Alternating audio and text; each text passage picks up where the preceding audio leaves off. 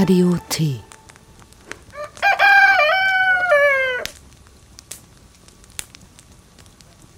Hallo Chemnitz, hallo Welt. Von Radio T aus Chemnitz hört ihr das Medienmagazin Radio TV. Willkommen zum ersten Radiotippi in diesem Jahr. Schon sind wir wieder mitten im echten Leben. Zum Jahresanfang haben wir mit Erschrecken festgestellt, dass wir dieses Jahr voraussichtlich noch mehr Geld brauchen werden als letztes Jahr. Woher soll das kommen? An der TU Berlin fand im Oktober die Konferenz Bits und Bäume statt. Die Konferenz für Digitalisierung und Nachhaltigkeit. Wir senden davon heute den Vortrag Die Nicht-Nachhaltigkeit von Blockchain und Web 3.0 von Rainer Rehag. Der Vortrag ist ungeschnitten, die Grafiken der Präsentation sind nicht notwendig zum Verständnis des Vortrags. Bei etwa 13 Minuten 30 wird gesagt, man sieht hier ein paar Hallen. Und zu sehen sind Räume von Rechenzentren, Hallen vollgestopft mit Computern in Regalen. Der Vortrag ist für einen Einstieg in digitales Geld geeignet und wird die grundsätzliche Blockchain-Idee beschreiben, deren technische Grundzüge umreißen, die bisherigen Einsatzszenarien bewerten und dann eine kritische Gesamtanalyse und gesellschaftliche Kontextualisierung vornehmen. Am Ende folgt eine Diskussion. Der Sprecher Rainer Rehag spricht manchmal sehr schnell. Falls ihr irgendetwas nicht versteht, könnt ihr den Vortrag als Videodokumentation mit den Folien der Präsentation nachschauen. Den Vortrag gibt es weiterhin auf der Webseite media.ccc.de.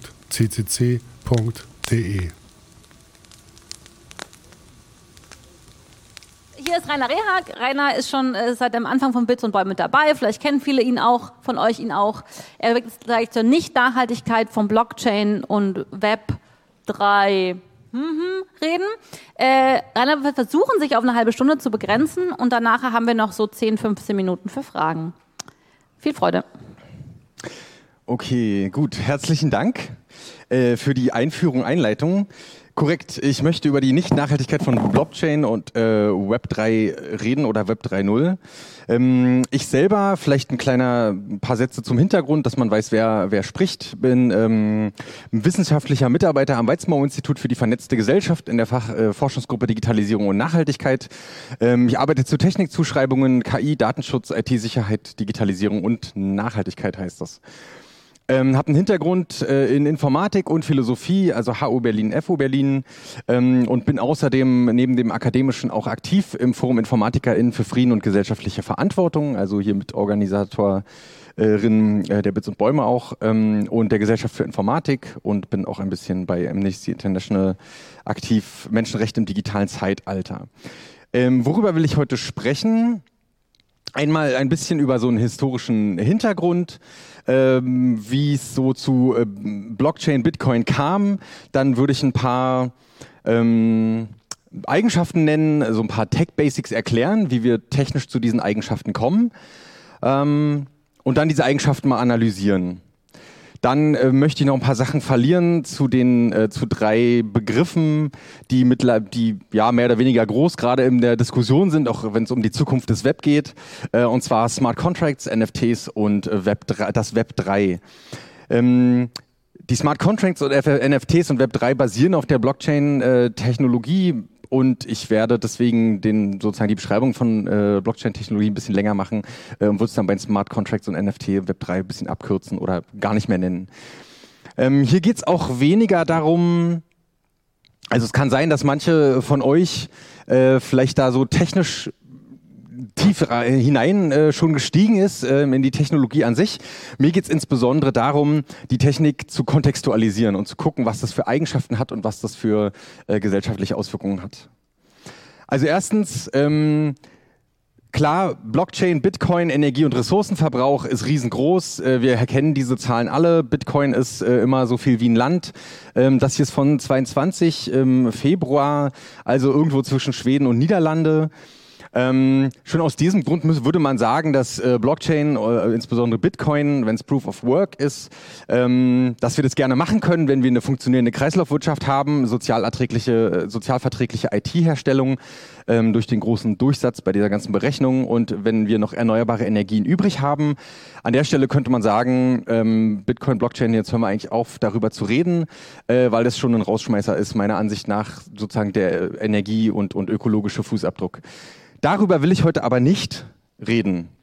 Ähm, denn Nachhaltigkeit, äh, so wie wir es verstehen, äh, ist, ist eher so ein integratives Verständnis, wo soziale Nachhaltigkeit und äh, ähm, ich jetzt in den Vordergrund stellen will.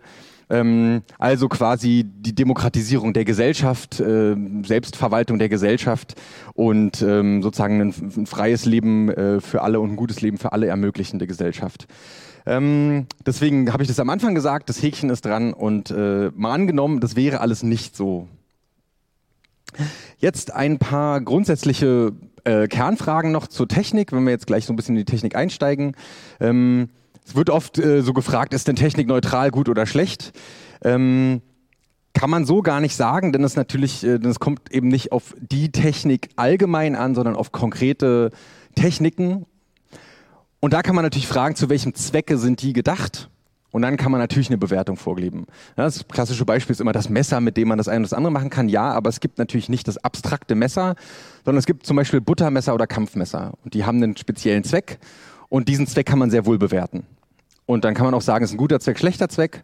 Ne, welches Problem soll gelöst werden? Man kann aber auch andersrum fragen, ist das vorgeschlagene Werkzeug adäquat für den Zweck? Ne, also ich kann genauso versuchen, mit dem Kampfmesser mir ein Butterbrot zu schmieren, äh, wie ich versuchen kann, mit dem Buttermesser zu kämpfen. Und das wird dann je nach eigener Fähigkeit dann erfolgreich oder nicht so erfolgreich sein. Also Mittel und Zwecke. Okay, dann ein Werkzeug, äh, wie zum Beispiel Blockchain, Bitcoin, ist immer gut verständlich, wenn man sich anguckt, welches Problem damit gelöst werden soll. Das heißt noch nicht, dass es das löst, aber es erklärt sehr viele Grundannahmen, die auch teilweise nicht explizit werden. Man muss erstmal gesellschaftlich sagen, dass unsere gesamte Interaktion gesellschaftlich von Vertrauen und gene, sogenanntem generalisierten Vertrauen geprägt ist. In andere Menschen, in Intermediäre, in Arbeitsteilungen ich setze mich hier auf den Stuhl und gehe davon aus, dass der nicht zusammenbrechen wird. Ja, der ist halt irgendwie geprüft durch irgendwas. Ich fahre auf der Autobahn oder ja, nur als Beispiel. Ähm, und neben mir, ich fahre, was weiß ich, 120 und neben mir fahren fünf andere Menschen. Die kenne ich überhaupt nicht und wenn die mal kurz schlenkern, dann bin ich auch tot. Aber ich vertraue sozusagen sehr, sehr vielen Dingen um mich rum. Ähm, ich vertraue in Nahrungsmittelkontrollen und so weiter, sonst könnte ich quasi gar nicht in der Welt äh, mich bewegen. Ähm, Intermediäre äh, sind zum Beispiel aber auch sowas wie Banken. Das heißt, da äh, habe ich dann, da haben wir halt alle unser Geld. Ähm, und jetzt gab es 2008 den sogenannten Finanzcrash, ähm, wo sich diverse Banken und auch Versicherungen, das ist ein eigenes Ding für sich, äh, verzockt haben und aus äh, reiner ähm, reiner Gier quasi äh, fast das äh, ähm, ja die die die globale Wirtschaft in den Abgrund mitgezogen haben. Und an der Stelle stand äh, ganz groß äh, ein Vertrauensmissbrauch im Raum, zu sagen, okay, wenn die so groß sind, äh, dass sie uns betrügen können und wir sie nicht mal abwickeln können, dann muss da was anderes her. Und es gab eine Person oder Gruppe äh, aus dem Bereich der, ich sag jetzt mal, äh, Cypherpunks, die gesagt haben, okay, da könnte man sich doch vielleicht eine technische Lösung ausdenken. Notwendig ist ein elektronisches Zahlsystem, ne? das bezog sich auf diese Banken und wie die Banken so manipulieren und äh, wie wir davon abhängig sind, das auf kryptografischem Nachweis anstelle von Vertrauen basiert. Ne? Das Vertrauen wollen wir nicht haben, weil wir dann betrogen werden können. Und es bei zwei bereitwilligen Parteien ermöglicht, Transaktionen direkt untereinander durchzuführen, ohne dass eine vertrauenswürdige dritte Partei benötigt wird.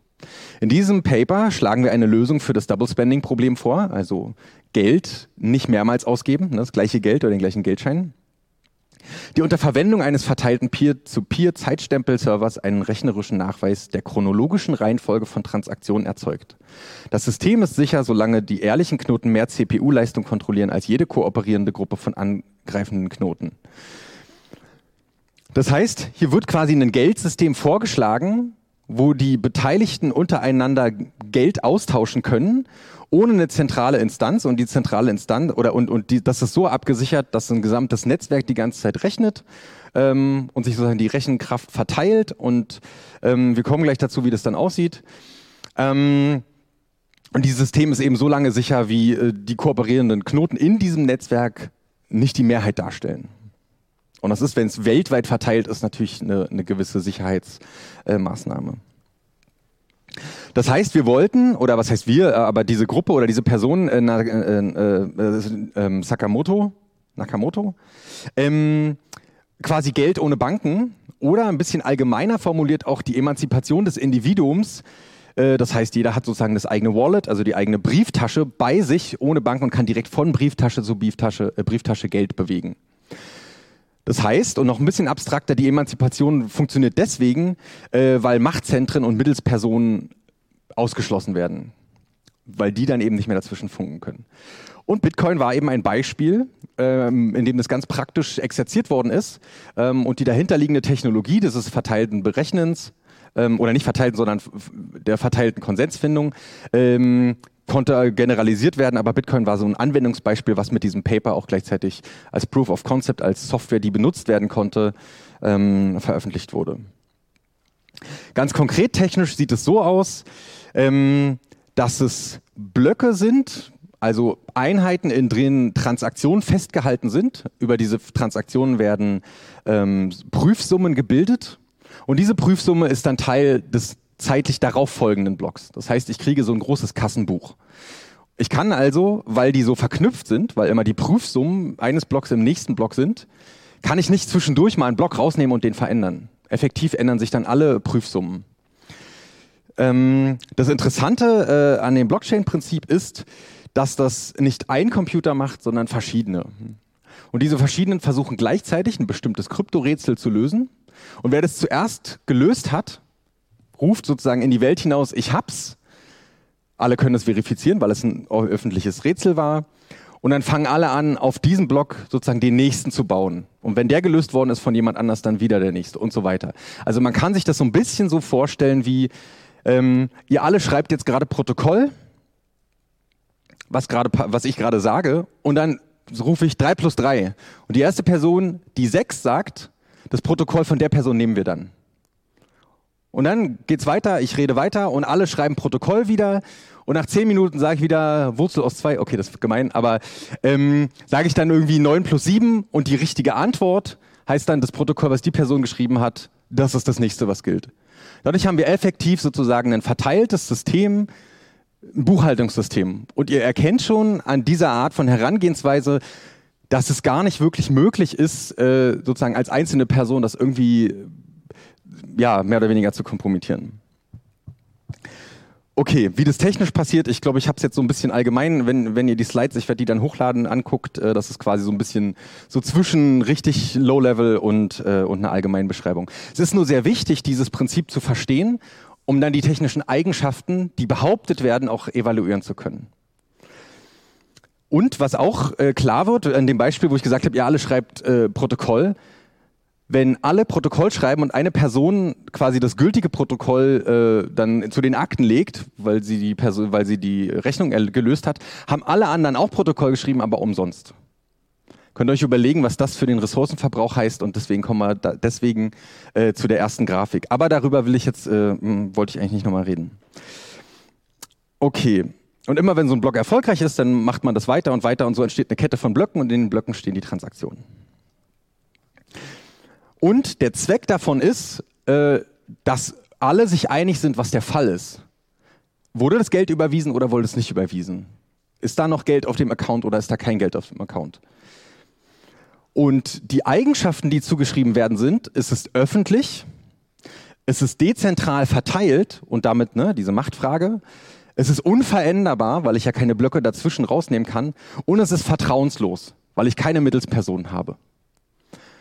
Das ist, das ist die Vorstellung. Jetzt gucken wir uns diese vier äh, Eigenschaften mal genau an.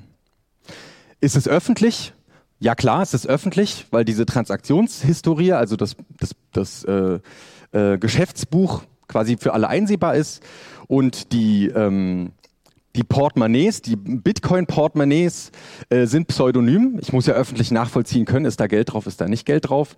Äh, sie sind aber auch nicht anonym. Also öffentlich stimmt die Eigenschaft. Zweitens, Proof of Work Mining, ist es dezentral oder verteilt? Naja, wie eben gesagt, haben wir ein Wettbewerbs- oder ein Konkurrenzmodell, wo alle quasi, während sie noch Protokoll schreiben, äh, quasi sich darauf vorbereiten, diese Aufgabe zu lösen. Faktisch lösen sie währenddessen die Aufgabe. Ähm, und es ist zwar technisch verteilt, aber es gibt ja keine Regel, wie stark ein Knoten sein kann. Also wie gut einer oder einer von euch Kopf rechnen kann.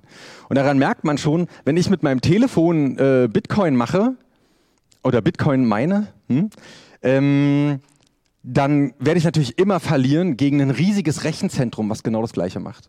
Und wir erkennen, dass das doch genau der Fall ist. Wir haben, äh, man sieht hier so ein paar Hallen von der äh, Bitmain, das ist so ein, äh, so ein Mining Pool ähm, in China, die einfach ähm, einen sehr großen Teil, ich weiß gar nicht, wie die Prozentzahl jetzt, äh, jetzt gerade ist, ähm, ähm, sozusagen äh, von der Rechenkraft kontrollieren. Das heißt, von dieser Idee des Dezentralen bleibt halt übrig, dass manche sehr, sehr schlecht rechnen können und manche sehr, sehr gut. Und dann erkennt man schon, technisch ist es verteilt, aber die Machtasymmetrie ist überhaupt nicht mitgedacht, äh, weil es eben verschieden starke Rechner oder Rechenzentren und so weiter gibt. Okay, das heißt, die Dezentralität ist eine Idee, aber sie ist natürlich faktisch eine Illusion. Das heißt, die zweite Annahme ist schon mal nicht zutreffend. Die dritte, ist es unveränderbar? Also Unveränderbarkeit alleine, das gibt es schon seit den 80er Jahren, das nennt sich dann Hashchains, äh, aber nicht in einer verteilten Idee. Es ist aber möglich, ähm, oder sagen wir mal so, es gab äh, Situationen, wo mh, wo äh, ähm, es einen Dissens darüber gab, wie man jetzt weiter fortschreitet, ob man was an dem Code ändert oder nicht von, äh, von Bitcoin. Und die verschiedenen Fraktionen, es wurde dann lange diskutiert, konnten sich nicht einigen, sodass sie dann gesagt haben, okay, äh, wir spalten uns jetzt auf. Die einen machen einfach mit der Codebase weiter, die anderen machen mit der Codebase weiter. In einer anderen Situation gab es Codefehler, sodass in dem äh, Bitcoin-Netzwerk verschiedene Ketten sich ausgebreitet haben und die kamen nur mit ganz, ganz großer, äh, großem Aufwand, äh, ich glaube, das war die Ethereum-Chain, äh, wieder zusammen. Oder ähm, es gab auch an einer Stelle, das war äh, im, in, in der Ethereum-Welt, also es ist auch eine andere Kryptowährung oder ist noch viel mehr als das, aber ähm, gab es einen Hack, wo eine würde jetzt zu viel, äh, zu lange dauern, da reinzugehen, aber da gab es quasi ein, ähm, ähm, eine, eine Organisation, die hat über diese, äh, diese ähm, Kryptowährungen Geld eingesammelt und verteilt. Die wurde gehackt aufgrund eines Fehlers und dann war man sich einig, das ist eigentlich so ein großer Fehler, dass wir den nicht so stehen lassen können. Wir wollten ja eine sichere, gute Währung haben und jetzt wurde da äh, sozusagen einer der Akteure gehackt. Was machen wir denn jetzt? Und dann wurde in all diesen drei äh, Situationen, bei dem Split, bei dem Codefehler und bei diesem Hack, gab es quasi eine soziale Aushandlung, die gesagt hat, im ersten Fall bei dem Hack, wir drehen die Uhr einfach zurück, wir machen alle Blöcke ab diesem Zeitpunkt ungültig und fangen da einfach nochmal weiter an zu rechnen. Bei der Spaltung sind danach zwei Währungen entstanden und bei dem Codefehler musste sehr viel mit Updates gearbeitet werden, damit diese Ketten wieder zusammengeführt werden konnten. Das heißt, die Unveränderbarkeit ist nur innerhalb dieser groben kryptografischen Annahme, aber natürlich kann jede Software, die von verschiedenen Knoten äh, betrieben wird, dadurch verändert werden, dass die Knoten eine andere Software verwenden. Oder dass es Fehler gibt und so weiter. Das heißt, die Unveränderbarkeit ist auch nicht sichergestellt. Das heißt, es braucht soziale Aushandlung, Konfliktlösung und Regulierung. Es war ja genau das, was wir eigentlich nicht haben wollten. Dann der letzte Punkt, das äh, Vertrauenslose. Vertrauenslos bezog sich natürlich nur darauf, dass es Akteure gibt in der Mitte, also die Banken oder die Notare in der Mitte, wenn ich, äh, ne, wenn ich irgendwie Geschäfte mache. Ähm, aber es ist natürlich, wenn ich das Ganze technisch abbilde, brauche ich Vertrauen in den Code. Ist der Code korrekt? Macht er das, was wir wollen? Wurde da richtig drüber berichtet, wenn ich ihn selber nicht lesen kann? Ich brauche natürlich auch Vertrauen in die Community sind die alle der Meinung, dass es weiter unveränderlich bleiben soll? Oder sind alle anderen der Meinung, ne, es gab ja nach diesem Hack, gab es eine Riesendiskussion, weil die einen gesagt haben, ähm, unser Versprechen war doch, dass wir nichts verändern. Und äh, dieses Vertrauen wurde natürlich betrogen, weil weil sozusagen, äh, weil der Fehler zurückgerollt worden ist. Andere haben gesagt, das war ja gar kein Fehler. Wenn wenn ich beklaut worden bin, dann ist das halt so. Ne? Das ist dann die Realität. Ich kann nicht zurückrollen. Das heißt, ich muss natürlich Vertrauen in die Community haben, dass die das auch alle so sehen wie ich. Ansonsten entscheiden die sich, die Software zu ändern und dann kann, kann ich dagegen gar nichts tun. Es gibt Vertrauen natürlich auch in Gatekeepers. Das heißt, äh, wenn Menschen nicht diese Wallets, also diese diese ähm, ähm, die, äh, die Brieftaschen selber auf ihren Rechnern betreiben wollen, ne, emanzipativ. Ich, ich, äh, ich betreibe diese ganzen äh, ähm, Brieftaschen bei mir selber auf dem Rechner. Ich habe quasi die digitalen Münzen direkt auf diesem Rechner. Ähm, ich kann auch, und das machen sehr viele mittlerweile, äh, andere diese, ähm, äh, diese Brieftaschen verwalten lassen dann muss ich denen auch vertrauen und das ist die, das ist die Realität, insbesondere bei, äh, bei Bitcoin gerade. Und dann muss ich noch das Vertrauen in die Technik haben, das heißt mein ganzes Restsystem. Das heißt, wenn ich meine ganzen Wertsachen, also meine ganzen äh, Bitcoins, die ich habe, auf meinem Rechner habe, muss mein Rechner natürlich ständig IT-sicherheitsmäßig up-to-date sein. Und ich kann ihn ja auch nicht vom Netz nehmen, weil ich ja quasi immer online sein muss, um, äh, um die, die Blockchain sozusagen mitzuverfolgen. Also das heißt, das ist ein, das ist äh, vertrauenslos ist das System nur, wenn ich kryptografisch auf die Zahlen gucke, aber nicht, wenn ich auf die tatsächliche Einsatzpraxis schaue. Das heißt, eigentlich ist nur der erste Punkt, die Öffentlichkeit, äh, richtig und die anderen Punkte sind alle unzutreffend. Okay, dann mal eine kleine Einordnung zwischendurch. Also das System ist deswegen manipulationssicher, weil es ein öffentliches System ist und ich quasi sehe, was passiert. Aber dann dazu bräuchte ich natürlich kein verteiltes System an der Stelle. Die Zentralität ist bei Bitcoin größer als bei konventionellen Bankensystemen, wo ich sozusagen verschiedene Banken haben kann und verschiedene Kunden, Kundinnen und Kunde sein von verschiedenen Banken. Ähm, und man kann sagen, die neuen Gatekeeper, also wenn ich nach den alten suche, gibt es die nicht mehr, aber die neuen Gatekeeper, die neuen Machtzentren, ähm, die sind jetzt die Miner, also diese riesen Rechenzentren, das sind die Exchanges diese beiden, ne, das sind die neuen Zentren. Und die sind sogar im Gegensatz zu Banken bislang wenig bis unreguliert. Und wenn sie reguliert werden würden, hätten wir genau die Situation wie vorher, äh, dass wir wieder sozusagen eine reguläre Mittelsperson haben. Also irgendwie ist es gar nicht möglich, diese Anforderungen überhaupt zu erfüllen. Wir wissen eben auch, ähm, die Blockchain ist veränderbar, wenn sich alle dazu einigen. Und wie sie sich einigen, wurde nie definiert weil das ja nie erdacht worden ist, weil wir ja genau diese sozialen Faktoren gar nicht haben wollten. Das heißt, wir haben ein System gebaut, was ganz sicher technisch so funktioniert und die Aushandlungsprozesse überhaupt nicht drüber nachgedacht. Wahlen, gibt's Vetos, gibt's Repräsentation und so weiter. Und deswegen ist das einfach ganz organisch entstanden. Und organisch heißt meistens äh, die charismatischste Person oder Recht des Stärkeren und so weiter. Und ähm, auch eine interessante Beobachtung finde ich, äh, dass sich mit der Tatsache, dass ich mein, mein Geld und meine Wertsachen äh, sozusagen auf der Chain habe, also als, als Bitcoin, ähm, dass sich der Unterschied zwischen Besitz und Eigentum auflöst.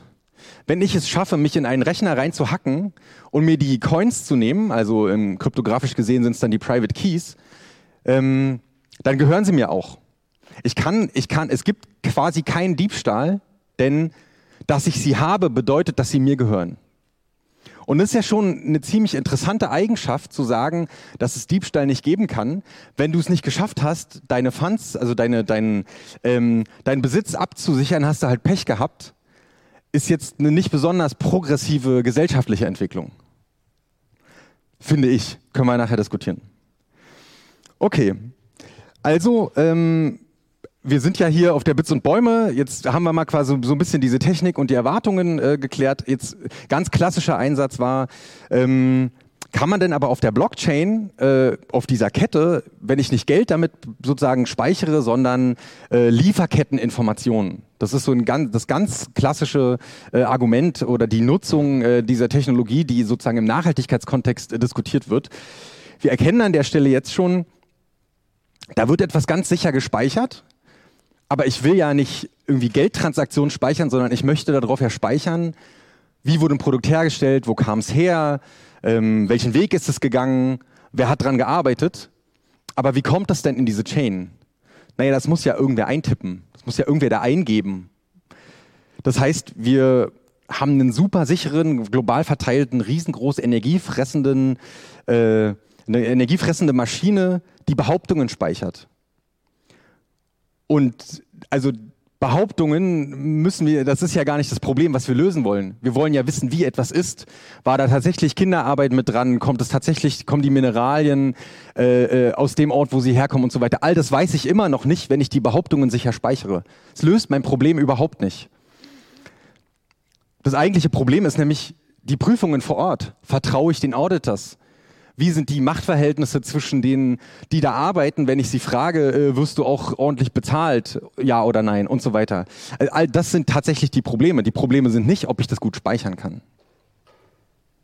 Das heißt, die, ne, eine von diesen äh, Anwendungsbeispielen, äh, von dem prominenteren, ist, äh, äh ist äh, im Gegenteil überhaupt gar nicht erfüllbar damit. Okay, dann gab es eine Weiterentwicklung, ist jetzt so ein bisschen alles noch Geschichte, plus minus. Ähm, verschiedene neue Blockchain-Arten, also Permission Blockchains, also Blockchain, wo nicht jeder mitmachen kann. Private Blockchains, wo quasi eine Firma alleine ähm, mit sich äh, sozusagen im Keller so eine Blockchain macht, aber ihr kennt schon an diesem alles ist öffentlich, transparent und nachvollziehbar, ist das natürlich längst nicht mehr dran. Und wenn ich eine Permissioned äh, Blockchain habe und da gibt es jemanden, der entscheidet, ob ich mitmachen darf oder nicht, dann habe ich natürlich wieder einen Gatekeeper. Okay. Aber wir erkennen darin ganz klar das klassische neoliberale Mantra der Individualisierung von Risiken. Kümmer dich einfach selber drum. Wenn du dich damit gut auskennst, super. Und wenn du dich damit nicht auskennst, dann bist du halt völlig alleingelassen. Ist ja deine eigene Verantwortung. Wir sind also zurück zum libertären Recht des Rechenstärkeren gekommen. Okay, es gibt so ein paar aktuelle Beispiele, die dabei auch genannt werden. World äh, Food Program, ähm, ich gehe da mal nicht so drauf ein, äh, aufgrund der Zeit, aber das sind alles keine Einsatzzwecke für Blockchain. Können wir nachher in der Frage klären. Okay, dann gab es eine neue Idee, lass uns doch Smart Contracts machen. Automatisiertes Auslösen von Transaktionen.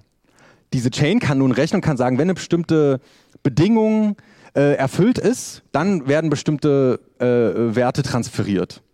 Also eine Art intelligente Überweisungsaufträge. Beispiele sind so ein Versicherungsfall. Mein Haus brennt ab und dann ist meine Brandschutzversicherung wird automatisch überwiesen. Oder eine gewisse Zeit, meine, meine Rente kriege ich automatisch überwiesen, da kann niemand was dran ändern. Ne? Wir wollen ja die dritte Person dazwischen, die Mittelsperson raushaben. Oder wenn ein Vertrag erfüllt ist, wenn irgendwie die Kiste bei mir ankommt, äh, dann wird automatisch das Geld überwiesen. Ist nur witzig, äh, Smart Contracts sollen ja sozusagen die Verträge vereinfachen und, und beschleunigen. Aber ist denn jetzt die Reaktion auf so rechtssprech geschriebene Verträge quasi in Jura, äh, ist die Antwort, das jetzt Ganze in Quellcode zu machen? Ist das viel einfacher zu verstehen? Natürlich nicht. Und dann ist der Quellcode, weil es ja in der Blockchain ist, auch noch unveränderbar. Das heißt, alle, die programmieren, wissen, wie furchtbar das wäre, Quellcode irgendwo abzulegen, wo der unveränderbar ist. Und die Gültigkeit von Verträgen, wie ist es bei normalen Verträgen? Naja, das wird vor, im Zweifel vor Gericht geklärt, ob der Vertrag wirklich eine Willensbekundung war. Bei Smart Contracts in der Chain ist es so, der Code definiert, was formal gemeint worden ist. Und dann gibt es auch, wie gesagt, es gibt ja keinen Diebstahl und keinen Fehler, sondern was der Fall ist, ist auch das Richtige. Jetzt kann man sich überlegen, Versicherungen, Rente, Vertragserfüllung, wenn meine Versicherung eine Feuerversicherung ist, im echten Leben würde natürlich die Versicherung erstmal sagen, aber ist denn wirklich das Haus abgebrannt, weil es von alleine entzündet wurde oder warst du es selber? Das kann man gar nicht automatisieren. Rente, ja, wie sieht die Welt in 30, 40, 50 Jahren aus? Vertragserfüllung, ist das, was äh, das Paket, was bei mir angekommen ist, äh, ist die Ware nicht eigentlich kaputt gewesen? Also wie kann ich das automatisiert auslösen? Da sehen wir wieder, das ist sozusagen in einer rein digitalen Welt gedacht, die aber mit der, mit der sozusagen Welt, die sie abbilden will, die eigentlichen Probleme gar nicht angreifen kann. Und man muss immer wieder sagen, äh, haben auch alle Updates gemacht, weil wenn die IT-Sicherheit schlecht aussieht, dann ist man auch wieder äh, ähm, negativ betroffen, weil das Ganze ähm, äh, natürlich auch von der IT-Sicherheit der Geräte abhängt. Jetzt haben wir neu NFTs. Das sind Münzen, die nicht nur einen bestimmten Wert haben, digitalerseits, sondern die sind auch noch einzigartig. Das basiert auch wieder auf diesen Blöcken. Es wird digitale Kunst genannt. Damit wurde zum Beispiel der erste Tweet überhaupt auf Twitter mal verkauft.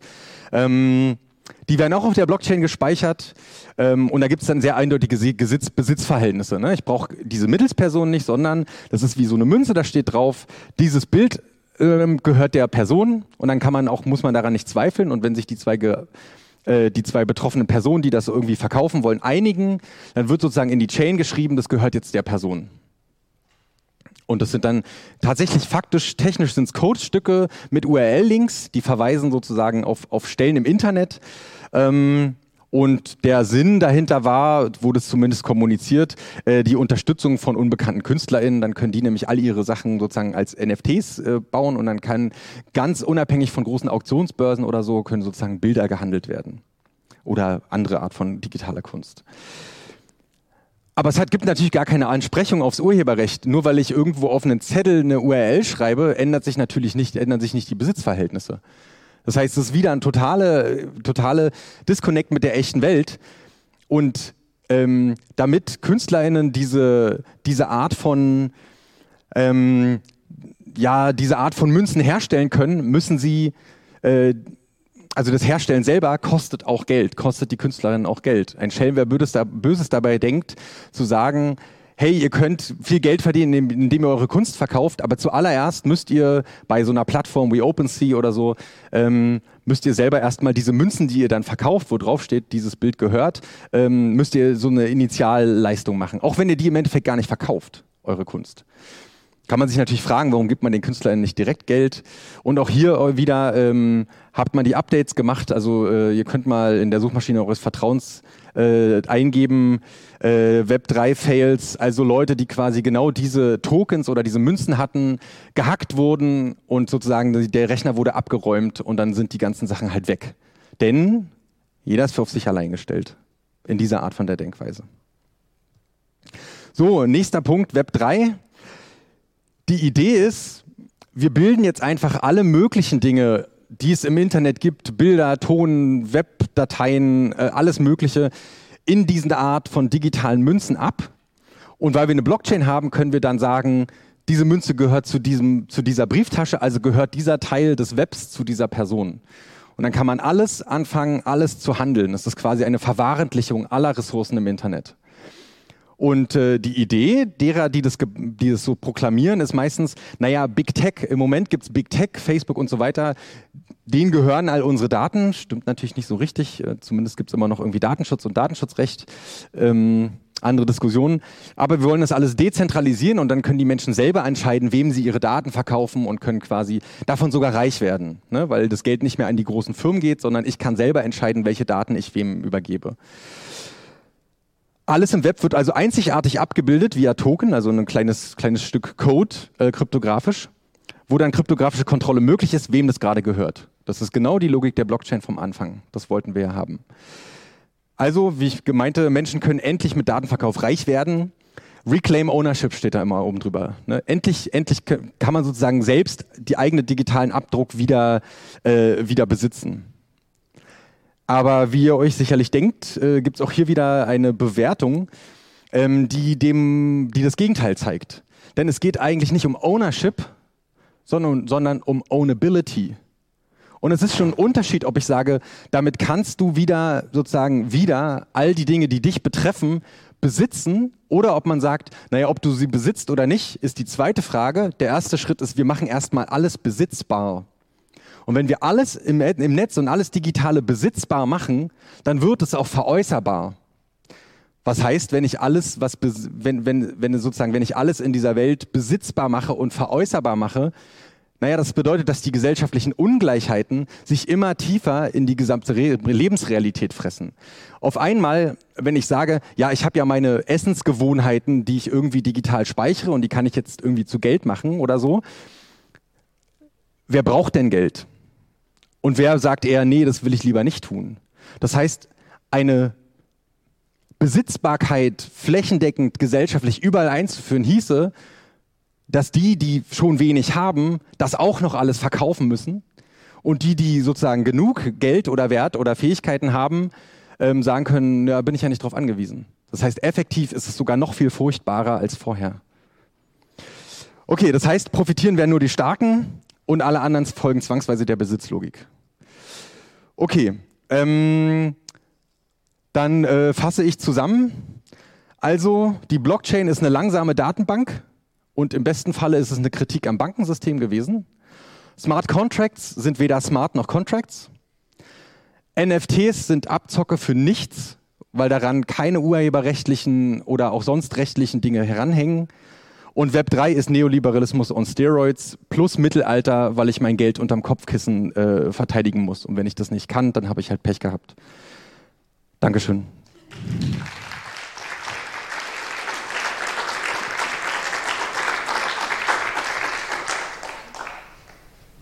Top. Danke, Rainer, und danke, dass du auch die Kurve bekommen hast, es noch, noch ähm, kurz, äh, am Ende noch kürzer zu halten.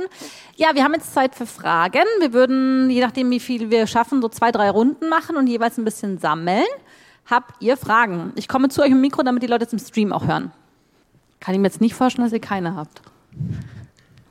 Vielen Dank, Rainer, für diesen Vortrag, der das endlich mal richtig prägnant zum Ausdruck gebracht hat, das Problem.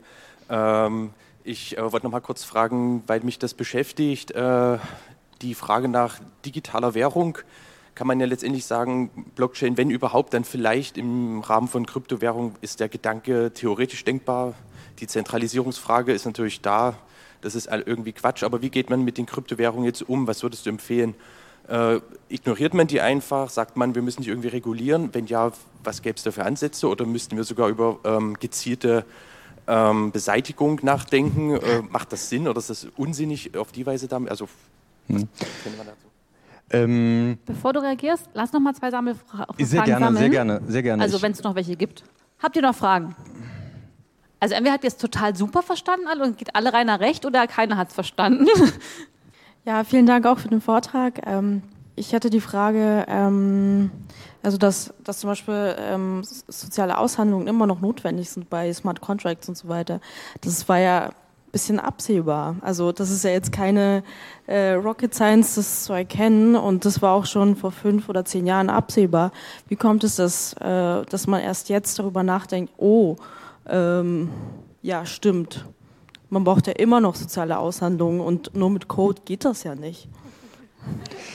Ja, sehr gut dargestellt, finde ich auch. Gibt es hier noch eine Frage irgendwo? Ihr dürft auch Anmerkungen machen, glaube ich, wenn ihr wollt. Ah, sorry. Danke, der Saal ist zu groß, da sieht man nicht immer alles gleich.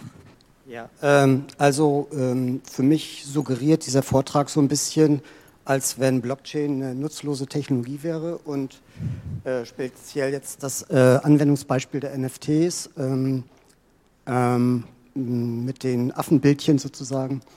Ähm, finde ich jetzt auch nicht besonders gut gewählt, weil es gibt sehr viele gute Beispiele. Also NFTs sind nicht erfunden worden für, äh, für die Kunstszene, sondern für andere Dinge.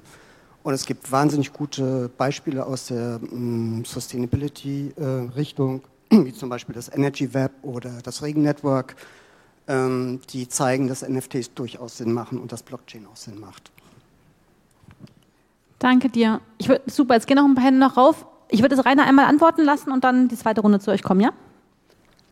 Also erstmal zu der Frage äh, Kryptowährungen überhaupt. Äh, was, was machen wir denn mit denen jetzt? Ähm, also meiner Ansicht nach, wenn der ökologisch, also Ressourcen- und Energiefußabdruck jetzt nicht besonders groß wäre, würde ich jetzt erstmal sagen, äh, könnte man das als ganz normale Investments behandeln. Weil ähm, also ich kann ja auch, ich, ich kann ja auch irgendwie, ähm, genau, also als ganz normale Investments behandeln. Alles, was allerdings auf Proof of Work basiert, finde ich absolut wahnsinnig an der Stelle. Und wir haben ja jetzt gerade, ich weiß nicht, vor drei, vier Wochen oder so, äh, den Switch vollzogen äh, bei Ethereum, wenn ich mich richtig erinnere, von Proof of Work auf Proof of Stake. Äh, das heißt quasi, die bei der Entscheidung, was die gültige, was sozusagen der gültige Zustand ist, äh, gibt es eine Lotterie zwischen Leuten, ähm, die sehr viel Geld vorweisen konnten. Ich weiß jetzt nicht, inwiefern das eine Neuerung ist, äh, eine Neuerung ist zum aktuellen Wirtschaftssystem.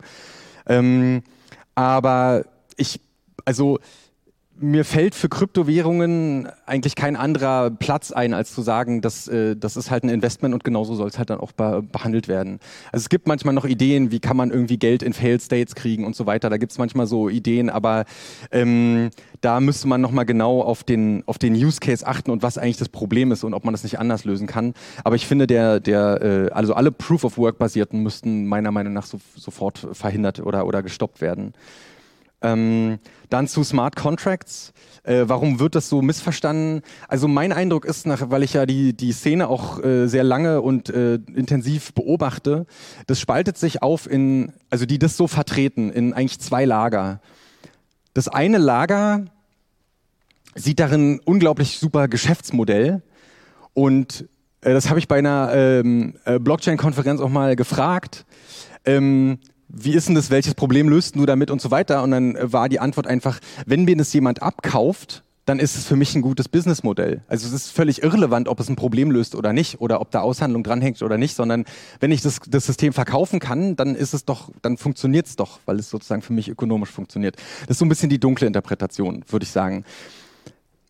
Ähm, den zweiten, den zweiten Aspekt oder die zweite Gruppe sind meiner Ansicht nach mh, mm, Menschen, die ähm, die gesellschaftliche Komplexität, die hinter sozialen Interaktionen steckt, ähm, aus vielleicht, ich weiß nicht aus welchen Gründen, aus Begeisterung äh, für die Technik oder fürs Mathematische, weil also technisch ist es ja unglaublich faszinierend, äh, dieses ganze System, äh, die ja sozusagen vollherzig, sage ich mal, dahinter stehen und sagen, dieses ganze komplizierte Gemenschel immer, das könnte man doch jetzt vereinfachen.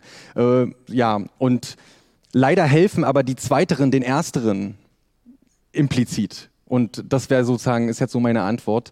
Ähm, ich habe das, ja, ja, also das ist tatsächlich ist eine gute Frage, aber ja, ähm, das wäre so meine Antwort. Und dann äh, zu Blockchain NFT äh, Use Cases. Ähm, da muss, müsste man, glaube ich, die Use Cases mal genau anschauen. Also mein Eindruck bei ganz vielen dieser Systeme ist, ähm, ich habe das mal gelesen und fand es sehr witzig. Es ist jetzt nicht negativ gemeint, aber ich kann ein Haus auch abreißen, indem ich ganz oft mit dem SUV dagegen fahre. Das funktioniert, aber es ist nicht die beste Lösung, die ich habe.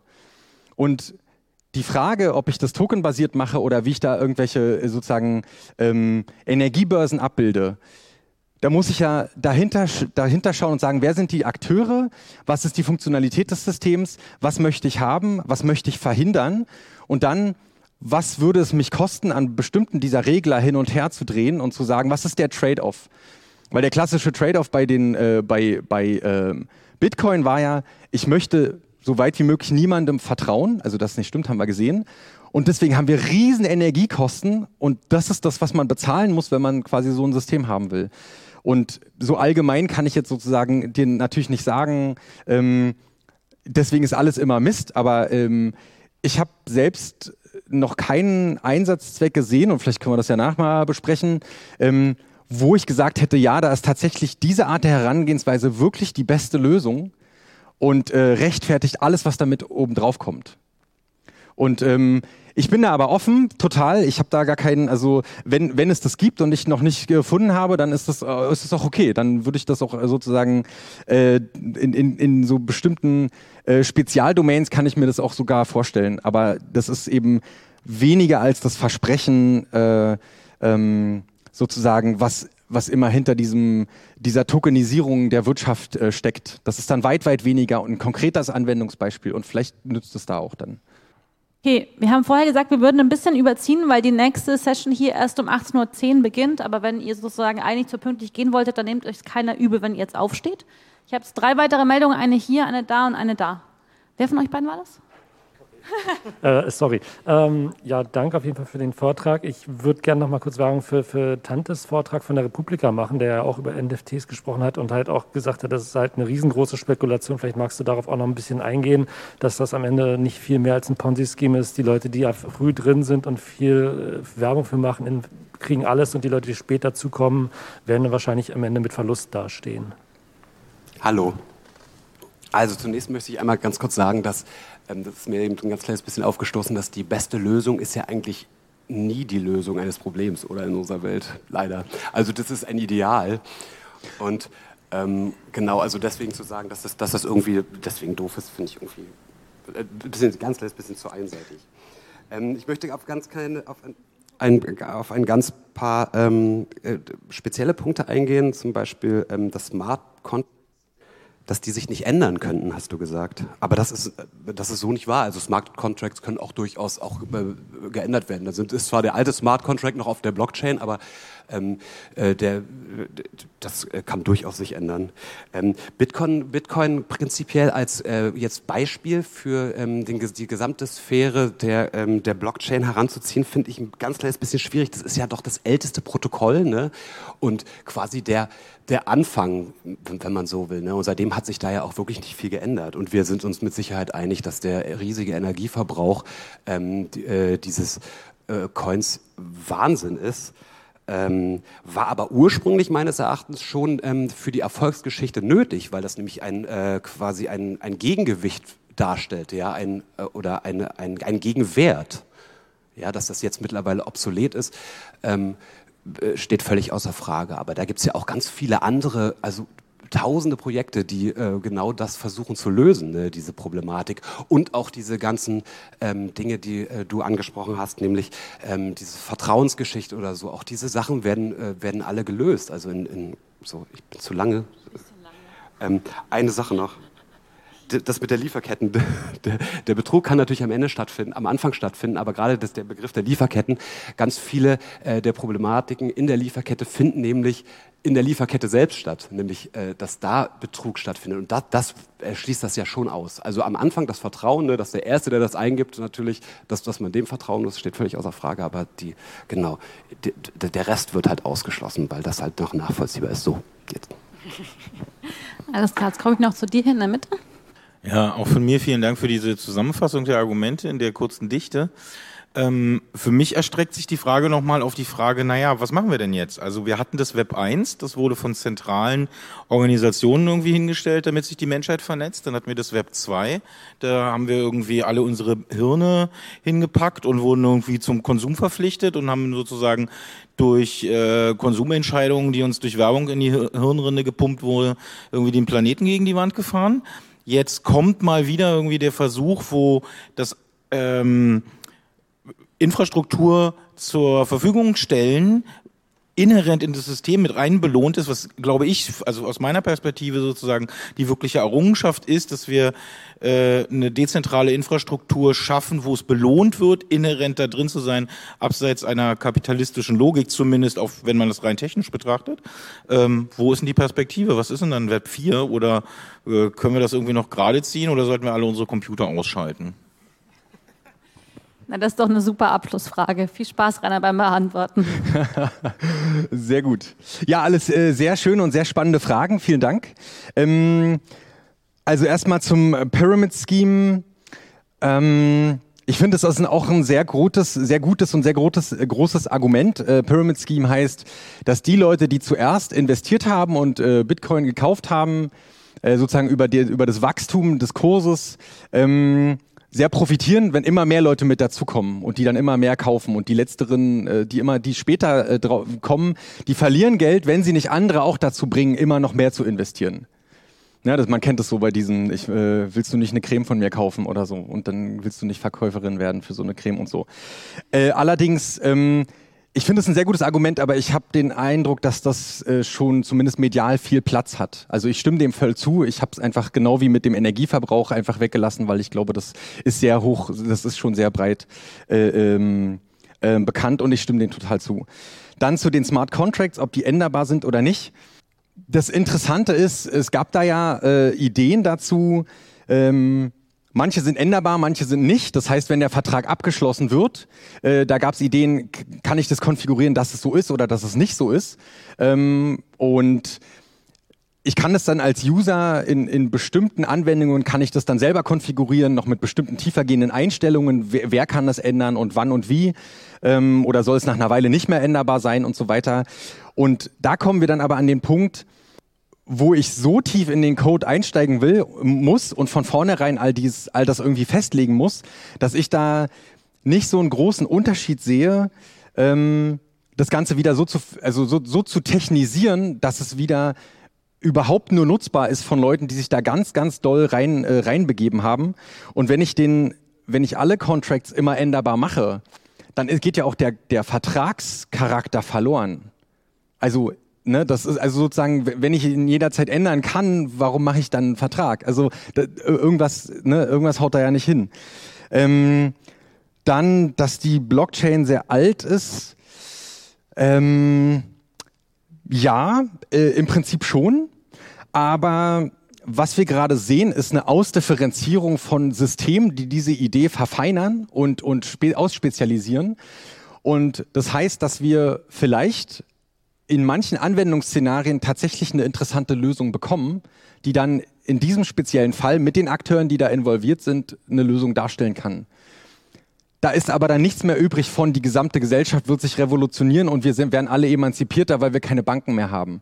Das, das Versprechen ist dann ein anderes. Und das, das, damit, damit gehe ich auch einher, äh, das technisch dann genau anzuschauen.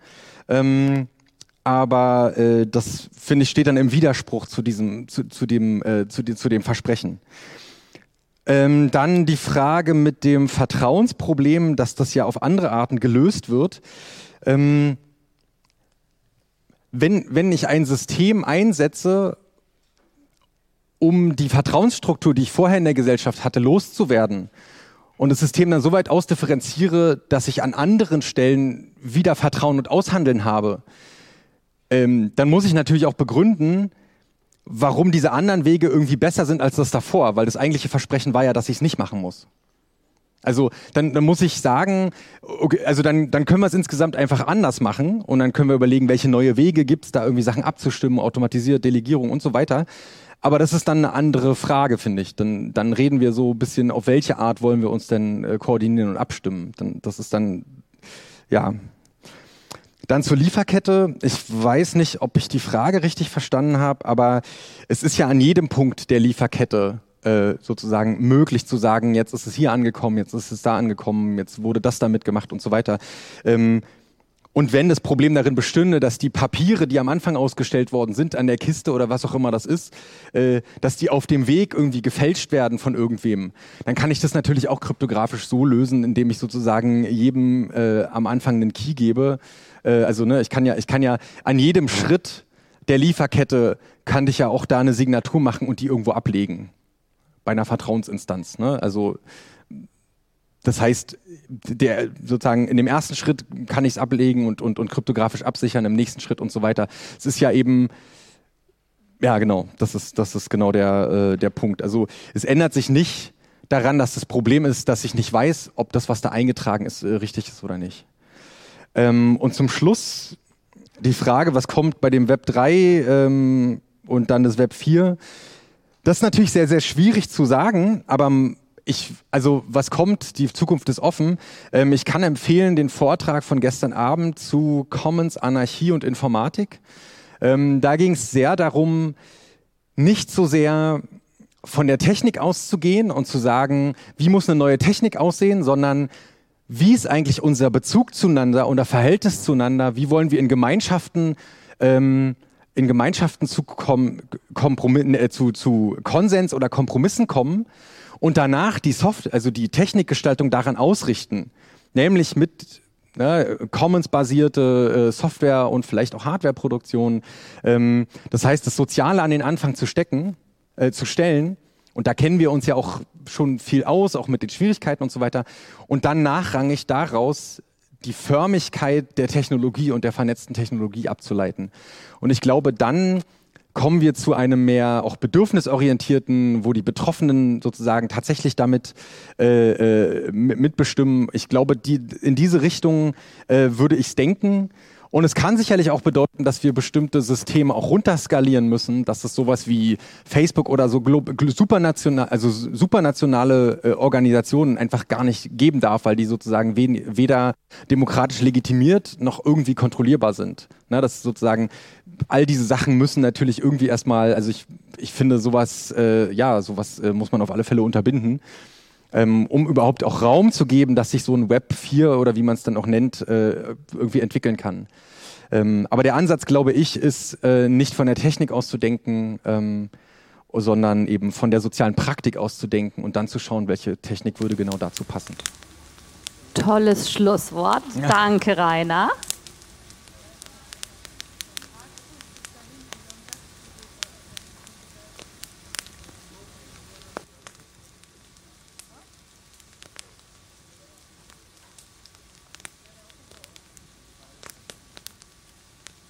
Nach dieser fundamentalistischen Demystifizierung einiger neuer Hypertools haben wir noch Zeit für ein paar aktuelle Meldungen und Anmerkungen zum selben Thema. Im Film Das Wunder von Wörgl aus dem Jahr 2018 hat das Schwundgeld wunderbar funktioniert, bis das Experiment in Wörgl von den Söldnern der Zentralbank zerstört wurde. Vielleicht ist ja die Blockchain das digitale Schwundgeld. El Salvador hat den Bitcoin 2021 als zweite Staatswährung neben dem Dollar eingeführt. Der Absturz kam mit dem Niedergang des Bitcoins. Um den drohenden Staatsbankrott abzuwenden, hat die Regierung von El Salvador im November ein Freihandelsabkommen mit China abgeschlossen. China hat 2021 Kryptowährungen den Kampf angesagt. Alle warten deshalb auf das chinesische digitale Geld. Aber der digitale Yuan wird zentralisiert und kontrolliert sein, genauso wie der reale Yuan.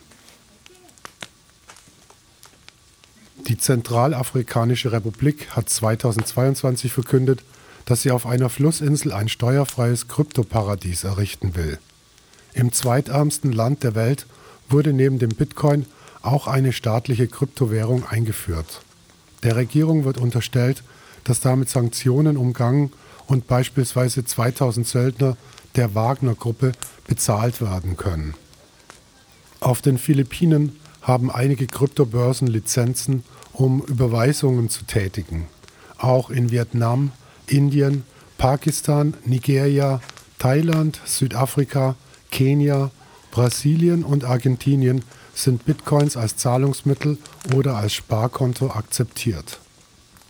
Im Iran wird angeblich nicht verkauftes Öl für Bitcoin-Mining verfeuert. Seit den Sanktionen gegen Russland werden Bitcoins von den Russinnen immer öfter als Sparkonto genutzt. So sind die Sparer nicht von den Sanktionen betroffen. Die russische Zentralbank will dieses Jahr ein Pilotprojekt für den russischen E-Rubel starten. Dabei handelt es sich um einen radikalen Schwenk. Noch vor einem Jahr wollte Russlands Regierung die digitalen Währungen am liebsten verbieten.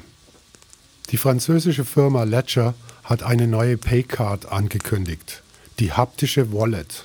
Die erste Hardware-Wallet für Nicht-Informatiker sieht aus wie eine Kreditkarte, ist aber eine Art USB-Stick mit einem kleinen Touchscreen und einem amerikanischen Design.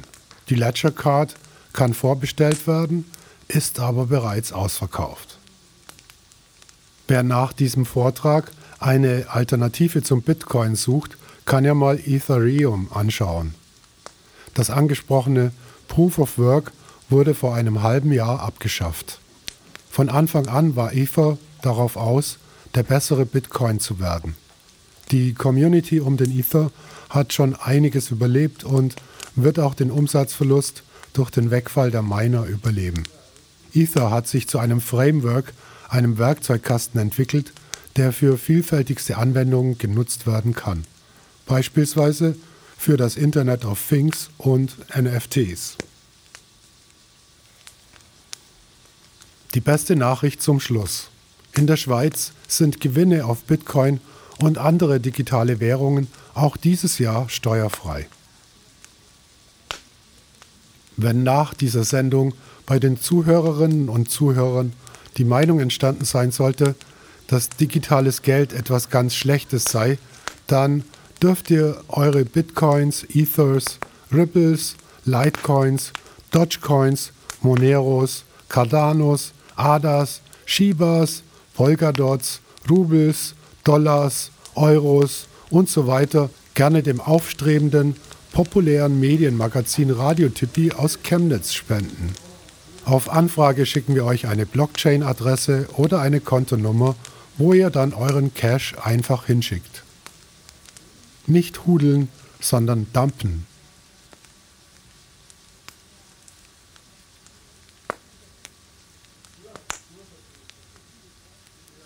Infos zu allen Radiotipi-Sendungen findet ihr auf der Webseite von radiotipi.de. Dort gibt es auch Links zum Nachhören. Das Medienmagazin Radio Tipi gibt es jeden vierten Montag im Monat bei Radio T aus Chemnitz. Anregungen und Kritik gerne per E-Mail an redaktion@radiotipi.de. Moderation und Redaktion Frieda. Wir wünschen euch ein stressfreies, langes Leben. Vielen Dank fürs Zuhören.